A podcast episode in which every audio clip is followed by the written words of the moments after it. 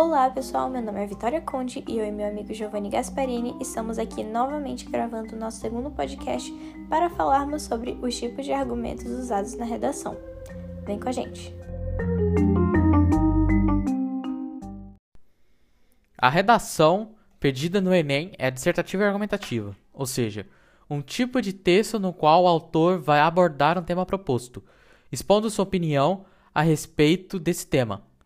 Para isso, mais do que apresentar ideias sobre o assunto, o autor da redação terá que justificar essas ideias, apresentando argumentos que defendam e invalidem seu ponto de vista perante o leitor.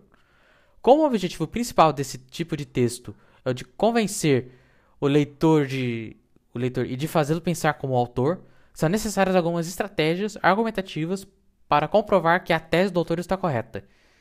Embora não haja um limite definido para os argumentos que poderão ser usados na redação, há alguns tipos de argumentos que são comumente aceitos nas redações de vestibulares, como também do Enem, que são argumento de valor universal, ou seja, a utilização de dados públicos e do conhecimento de todos, estabelecendo a partir desses dados um raciocínio lógico para que, dessa forma, seja possível chegar a uma conclusão. Temos também dados colhidos da realidade, podendo ser apresentadas informações de conhecimento geral, que fazem parte do repertório sociocultural tanto do autor como do leitor. Nesse tipo, inclui-se as ilustrações, os exemplos, os resultados de pesquisas e o conhecimento de diversas áreas de estudo. Temos também referências e citações, e citações utilizando descobertas e pensamentos de outras pessoas, geralmente, geralmente especializados no assunto, que reforcem o ponto de vista defendido pelo autor. Aqui incluem-se os argumentos de autoridade, os depoimentos e menções a personagens e obras da literatura em geral.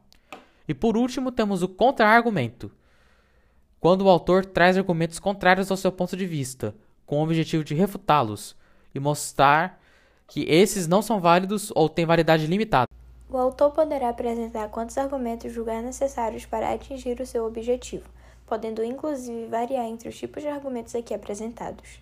Contudo, em se tratando do exame do Enem e dos vestibulares, há um limite de linhas dentro do qual o autor desenvolverá sua redação. Em virtude disso, é aconselhável que o autor utilize no máximo três tipos de argumentos. Além do tipo de argumento, o autor deve utilizar estratégias para desenvolver bem seus argumentos e torná-los mais convincentes. Falaremos aqui das sete estratégias argumentativas mais usadas nas melhores redações do Enem.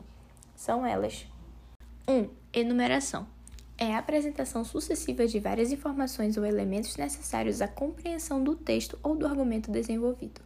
2. Exemplificação consiste na apresentação de exemplos retirados da própria realidade em diferentes áreas do conhecimento.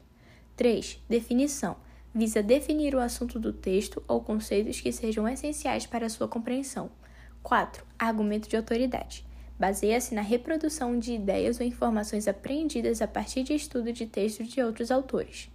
5. Relação de causa e consequência. Funciona como justificativa para afirmações feitas ao longo do texto evidenciando as relações existentes entre o fenômeno e fatos ou teorias. 6. Comparação. É estabelecer uma relação de semelhança ou de distinção entre fenômenos, fatos ou ideias. E 7. Pergunta retórica. Questionamento dirigido ao leitor, a fim de direcionar a argumentação à resposta pretendida pelo autor.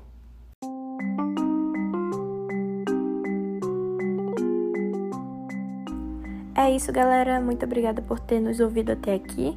Boa sorte e até a próxima.